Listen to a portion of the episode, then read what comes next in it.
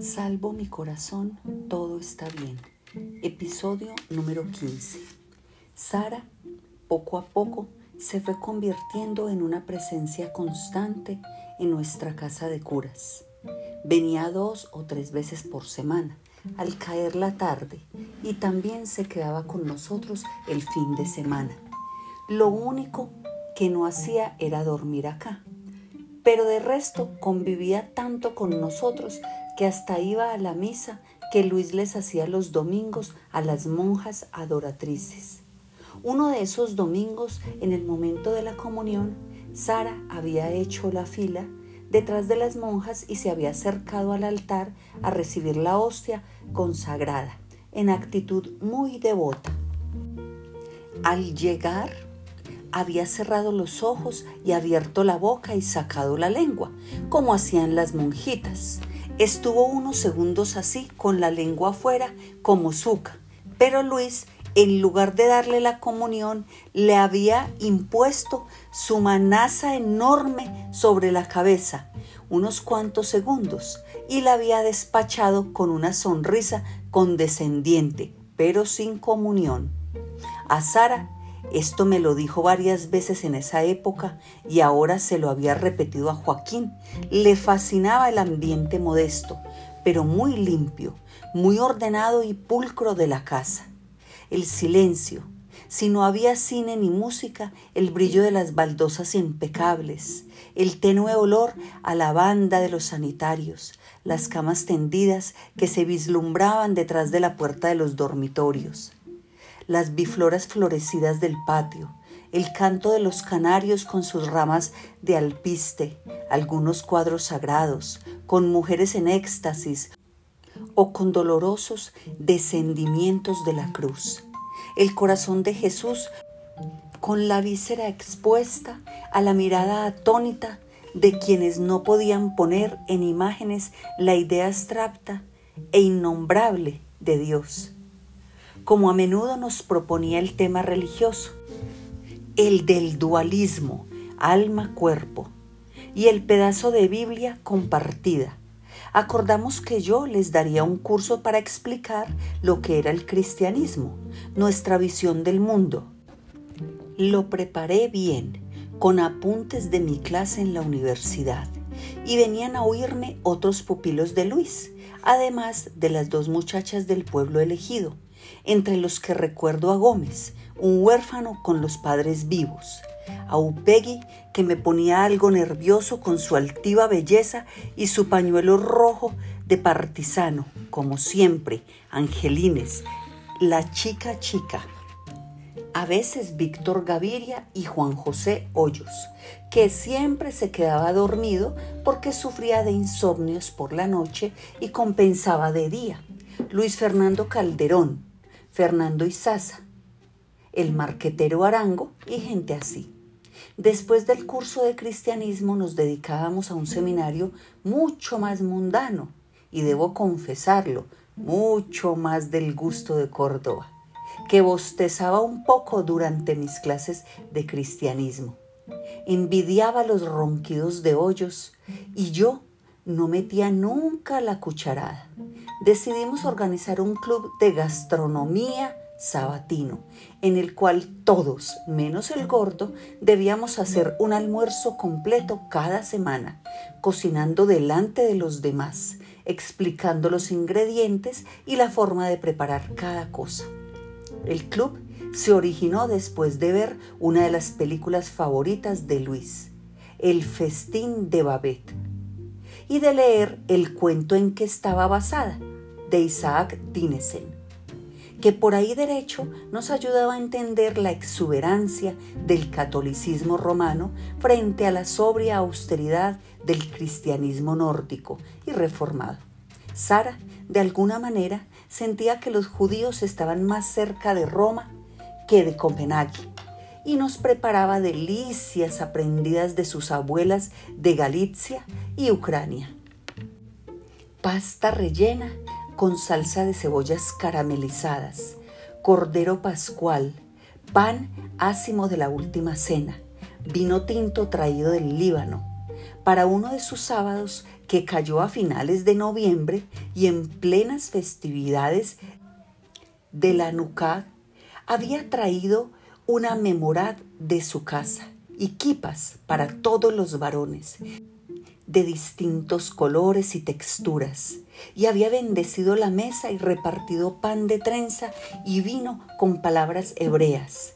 Angelines, por su lado, se concentraba en los platos típicos, frisoladas y zancochos de cocción muy lenta, y los seminaristas del Chocó nos hacían cazuelas de pescado fresco traído por la avioneta de las misiones de Urabá, acompañado con patacones de plátano verde, arroz de coco y puré de chontaduro.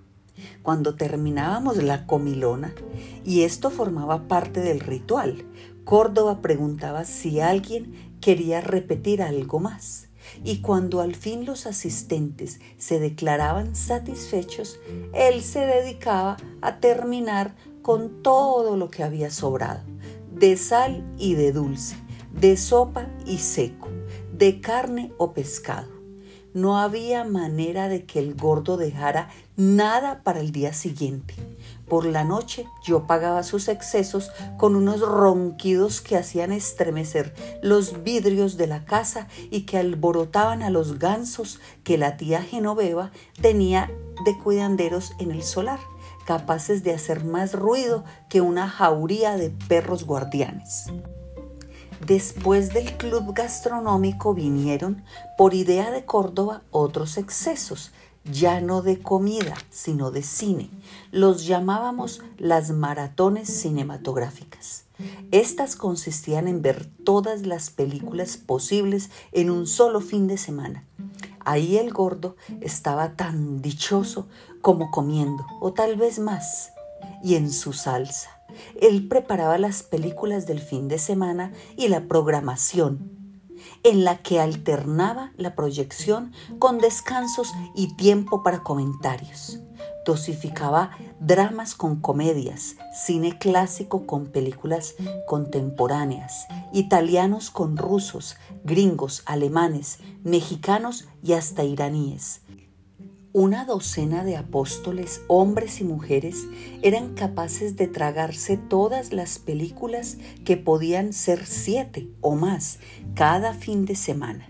Solo Sara y Córdoba las veían íntegras hasta el final y las comentaban y se acaloraban cuando no estaban por completo de acuerdo con su calidad.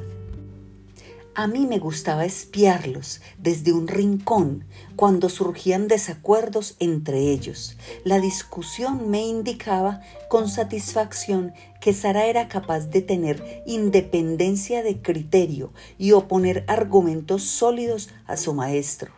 Por cuestiones de cine no alcanzaban a pelear, pero con otros temas sí llegué a presenciar verdaderos combates lógicos y retóricos al borde de los gritos y del llanto. Sara casi siempre se moría de risa con los apuntes de Luis, pero había un tema que la exasperaba hasta descomponerla. Córdoba había sabido que ella se negaba rotundamente a tener hijos, que despreciaba y odiaba la maternidad, no la de las demás, pero sí la propia y sobre todo la impuesta por las tradiciones patriarcales de todas las religiones del mundo, tanto las monoteístas como las animistas como las politeístas, todas. Luis le rogaba que tuviera un hijo, que esa era la mayor bendición que podía haber, la muestra más evidente de la superioridad de la mujer sobre el hombre y que no se preocupara por la crianza, que él se lo ayudaba a criar. Sí, vos me lo ayudas a criar hasta que empiece a chillar. Empieza a llorar el angelito y ahí mismo me lo entregas. Yo me sé ese cuentico de la lactancia compartida con los hombres. ¿Cómo no? Con sus pródigas tetas, puras buenas intenciones, pura paja los hombres hacen dos cosas, fecundan y se van. En eso consiste la magnífica masculinidad, la seducción o violación. la huida o el abandono. Y pare de contar. Luis le decía cosas sobre el sentido de la vida que se completaba con los niños y los hijos. Le recordaba que él mismo San José nos había enseñado el infinito amor de criar un hijo ajeno. Sara se acaloraba. Le contestaba que claro, que para él era muy fácil, agazapado tras la barrera del sacerdocio protegido por su eterna soltería, su celibato y su dedicación exclusiva a Dios nuestro Señor. Ella sospechaba, como yo, que Luis tenía sentimientos muy contradictorios, que hubiera querido casarse, tener hijos, pero que no lo había hecho por miedo a las mujeres. Eso le dijo un día a los gritos. Ese es tu mayor problema, Luis, tu miedo, pánico, aterrador, primitivo a las mujeres. Te encantan, pero tenés un terror espantoso acercárteles. A que el poder de la mujer te destruya, te haga sufrir como un cordero degollado. Le tenés miedo a sufrir, a tu debilidad. A que una vagina dentada te devore entero y de ahí tu coraza del celibato sacerdotal cobarde. Córdoba, ante esta andanada psicoanalítica, se había puesto pálido. No sé bien si de ira o por alguna cuerda secreta que hubiera sido tocado en su corazón. Como cuando la fresa del dentista nos taladra el nervio más doloroso de una encía. En lo que gritaba Sara con todo su énfasis y toda su crudeza y crueldad había algo cierto. El sacerdocio, tanto en Luis como en mí, era al mismo tiempo nuestra protección, nuestra condena, nuestra perdición y nuestra salvación, ruedo y burladero, máscara y cara verdadera. En el año 91, el más violento de la historia de Medellín, en circunstancias oscuras e incomprensibles, el padre de Sara fue asesinado. Don Salomón Cohen no solía llegar nunca tarde a la casa, si mucho a las cinco o seis. Cuando una noche a las siete y media la madre llamó a Sara a nuestra casa a decirle que el papá no había llegado todavía, ni había avisado nada y que estaba preocupada. Sara regresó de inmediato a su casa, a esperar y a tratar de ayudar. A eso de las nueve nos contó a Córdoba y a mí. Comenzó a sentir un frío tremendo, incontenible. Mi papá tiene frío, mucho frío. Le empezó a decir temblando a la mamá. No sé por qué lo siento, pero es algo espantoso. Se está muriendo de frío, entelerido Estoy segura de que tiene frío. Al amanecer recibieron una llamada de la policía de Caldas. No era para que se preocuparan, ni mucho menos, pero debían ir a la morgue de ese pueblo para ver si reconocían un cuerpo. No era el del señor Cohen, podían estar tranquilas, pero tal vez tuviera alguna relación con su desaparición que ellas habían reportado antes de la medianoche. Quizás era un conocido de don Salomón. Era jueves y fue con su madre a Caldas antes del mediodía. Desde lejos, al entrar en la morgue, lo reconoció por el pelo. No había duda, era él. Y entonces se enloqueció empezó a dar alaridos, la sacaron, se desmayó, volvió en sí, se puso de nuevo histérica al despertar, desesperada, sin consuelo, sin pausa en la ira y en los gritos. Era viernes cuando les entregaron el cadáver, pero los judíos no pueden enterrar a nadie en Sabbat. Tuvieron que velarlo en el suelo de su casa el cuerpo en contacto con las baldosas, cubierto apenas por los mantos sagrados, después de lavarlo y prepararlo bien. Sara vio de lejos a Luis, que había ido a acompañarla y miraba en silencio desde un rincón. Córdoba me contó que le había gustado mucho la ceremonia, sentida, sencilla y honda. Me dijo que un rabino calvo y triste, de apellido redundante, Tulio Rabinovich había dicho algo así como, los judíos están pulidos con sufrimiento y abrillantados con tormentos, como guijarros en la playa. Se distingue a los judíos solo cuando mueren, como se distinguen los guijarros del resto de las piedras. Cuando una mano fuerte los arroja, saltan dos o tres veces sobre la superficie del agua antes de hundirse. Al fin, el domingo lo pudieron enterrar. La madre y la hija, enfermas de miedo ante confusas amenazas y rumores extrañas, se fueron de Medellín a Bogotá a planear la aliyah, un posible regreso definitivo a la tierra prometida, una huida del infierno a un regreso a Jerusalén. Al fin, cuando la madre se negó a emigrar a Israel, volvieron a Medellín.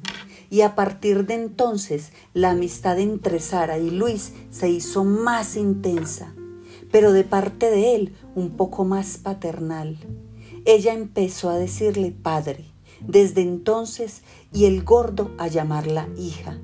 Sara le dijo a Joaquín que pudo superar el duelo y la locura gracias a Luis, a su cariño, a su consejo, a su madurez imperturbable, a su música y a sus películas, a su amistad casta, amorosa e incondicional.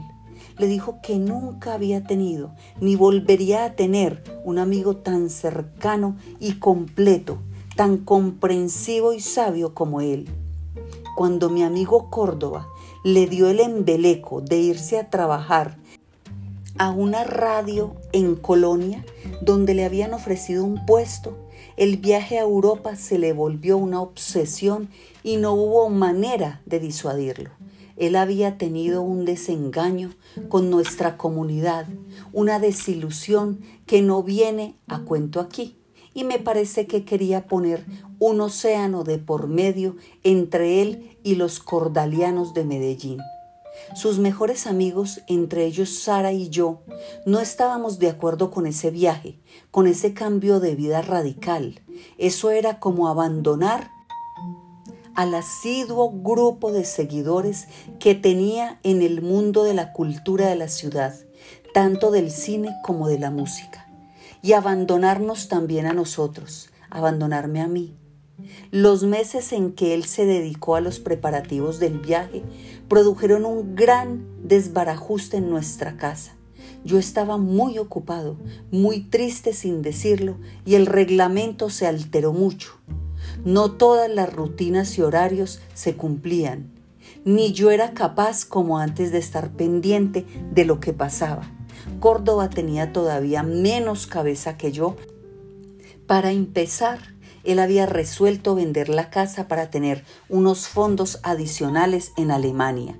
Y por lo tanto, todos los que vivíamos ahí teníamos que encontrar con mucha premura otra residencia cordaliana que nos acogiera en algún sitio de Medellín o del país. Voy a decir algo que me duele recordar. En esos meses Luis fue muy egoísta, pensaba solo en él en su futuro en Alemania y muy poco en nosotros. No me gusta quejarme, pero lo digo esta vez. Tampoco pensaba nada en mí, que lo había acompañado siempre, en las buenas y en las malas. Solo pensaba en el container que iba a venir a recoger sus cosas, sus libros, sus películas, sus equipos de sonido y de proyección, sus discos, sus recuerdos. Un día al fin se estacionó un camión al frente de la casa, con el container vacío, que entre todos, seminaristas negros e indígenas, Conchita Angelines, Sara Cohen y este servidor, llenamos con los libros, las películas, el escritorio, la cama, los chácheres de Luis. Córdoba no pudo ayudarnos por estar entregado a las cosas del espíritu. O sea, que su corpachón estaba redactando su página de cine de esta semana.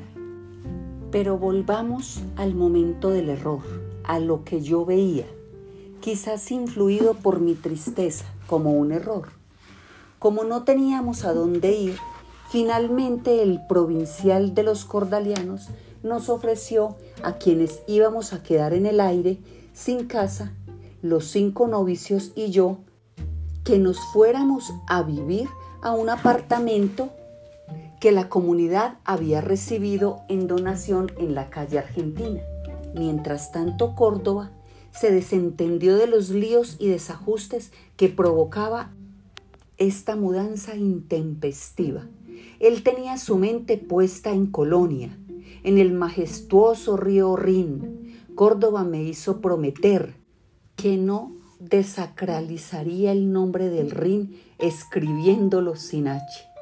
En su nuevo trabajo en la radio, en los contactos con los cordalianos de allá, con quienes se iría a vivir al menos en un principio. En el colorido container Hamburg Sud, decía en su costado, que se llevaba lo más bonito y valioso de la casa, y nada más Luis tenía desayunos, almuerzos y cenas de despedida todos los días con sus amigos músicos, sus amigos cineastas, sus amigos religiosos, sus amigos literatos, sus amigos de ópera, sus amigos glotones, unos y otros sin falta, lo querían despedir. Cuando al fin Córdoba se fue, diciéndonos adiós a sus compañeros con una cierta indolencia que a mí me dolió, que todavía me duele. Nosotros no habíamos tenido tiempo aún de desocupar la casa de Villa con San Juan, pues antes había que hacer reformas para que cupiéramos en el apartamento de la calle Argentina. Fue justo después cuando ocurrió algo que me mortificó tremendamente y que Córdoba, cuando se lo conté por carta, evadió por completo pues en su respuesta ni siquiera lo mencionó. Una empleada del servicio, Esperanza, que venía a ayudarnos algunas veces a la semana con la ropa y el aseo en la calle de Villa, resultó embarazada. Esperanza era una mujer de unos 35 años, nacida en Don Matías. Era blanquísima, zarca, pispireta, muy alegre, cantarina. Hacía sus oficios cantando, silbando, medio bailando, como sin cansarse, siempre con muy buena voluntad, y a todos nos caía muy bien, hasta que una tarde, muy recién ido Luis, Angelines me vino con el cuento. Lelo, mira, parece que Esperanza resultó embarazada, pero no dice de quién. Lo único que hace es llorar en el lavadero, mirar al cielo y decir que no sabe qué hacer, que no nos puede decir de quién es.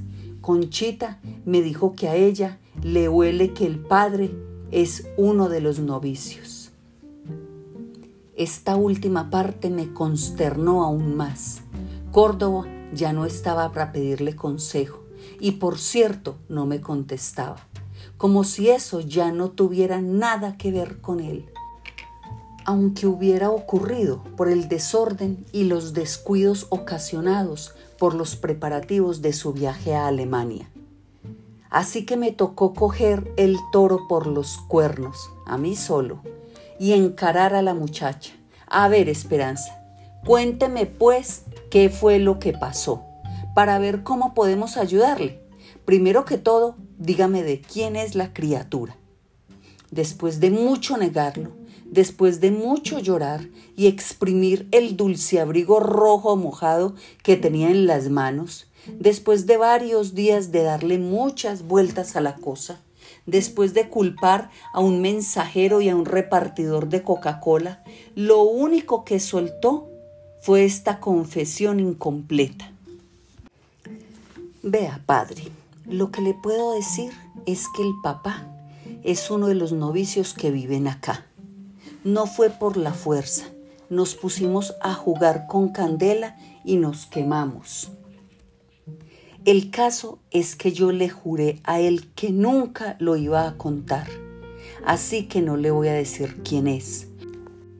Porque no solo los curas tienen palabra, yo también.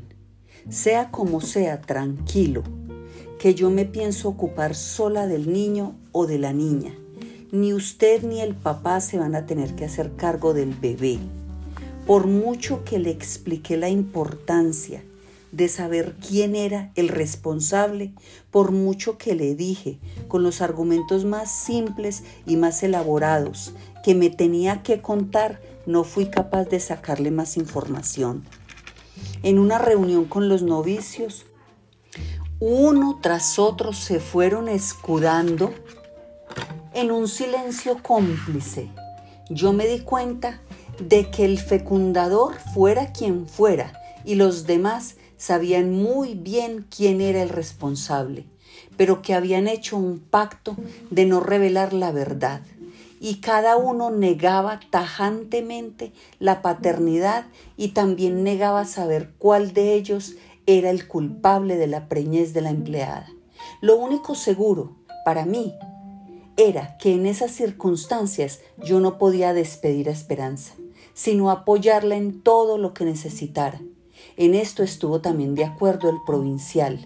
Y lo que hicimos como comunidad fue ayudarle a la joven a conseguir una casita propia en Hogares Corda, en un barrio que los cordalianos estaban construyendo por el Picacho. Mientras su barriga se iba haciendo cada vez más notoria, nos llegó la sorpresa de Alemania. Córdoba no se había adaptado en absoluto a su trabajo en la emisora y pensaba volver tan de repente como se había ido hasta había dado orden de que en cuanto el container llegara a Hamburgo, lo devolvieran a Cartagena en el primer barco disponible. Ya no era necesario seguir con la venta de la casa de Villa con San Juan, y todos podíamos permanecer ahí. Los cordalianos tampoco nos tenían que entregar la residencia de la calle Argentina, y la podían destinar a otros fines. La noticia me dio una sensación ambigua entre felicidad y desquite. Como cuando uno le recrimina a otro en la cara, te lo dije, te lo dije, te lo dije. Traté de mostrar solo la felicidad. Luego pensé que lo mejor sería esperar al regreso de Córdoba para intentar resolver el enigma de la paternidad del hijo de Esperanza. Mientras tanto, la convivencia se había deteriorado mucho entre nosotros, en parte por la ausencia de Luis, pero sobre todo por la culpa secreta de uno de los novicios y el silencio cómplice de los demás. Toda la confianza se había convertido en suspicacia. De los cinco novicios chocuanos, o más en general del Darién, Tres eran indígenas y dos eran negros. Dos de los indígenas eran de la etnia cuna y nos los habían enviado con muchas recomendaciones para su formación, unos misioneros españoles desde un archipiélago panameño, limítrofe con Colombia, donde tenían establecida su misión. Ambos, curiosamente, se llamaban igual, Alarico por lo que nosotros les decíamos Alarico 1 y Alarico 2. No quiero acordarme de los apellidos, que sí eran distintos. Su lengua materna no era el castellano y casi siempre entre ellos hablaban en su propio idioma, del que nadie en la casa entendía ni mu. El tercer seminarista indígena era en Veracatío y venía de Río Sucio. Se llamaba Pancracio Casama. Los tres eran, en mi modesta opinión, bastante indescifrables, obedientes, sumisos, silenciosos, pero muy ellos mismos, si puedo decirlo así. No expresaban sus sentimientos. Uno nunca sabía si estaban contentos o no, si estaban satisfechos o no con la vida religiosa se sometían al reglamento, al horario, les iba más o menos bien en los estudios, pero era muy difícil saber si sentían una verdadera vocación religiosa o si simplemente aprovechaban la oportunidad que les daba la orden para educarse. Para decirlo de forma más sencilla, yo no era capaz con ellos, no lograba entenderlos del todo, nunca se sinceraban y ese hermetismo me ponía de mal genio. En cuanto a los dos novicios negros, aunque su lengua materna era el español, daba también la impresión de que acabaran de llegar del Congo. Las profundidades geográficas del Chocó producen gente así, al mismo tiempo encantadora, servicial, fascinante, pero nada fácil de entender para una mentalidad montañera como la mía. No les echo a ellos la culpa, ni mucho menos, sino a mis limitadas entendederas. Uno de los dos, Ambrosio Palacio, era alto, de piel muy tersa y brillante, y como me parecía el más apuesto y el más fiestero de todos los novicios, para mí era el primer sospechoso de haber seducido a Esperanza y engendrado a la criatura. Pero mi sola sospecha no significaba nada.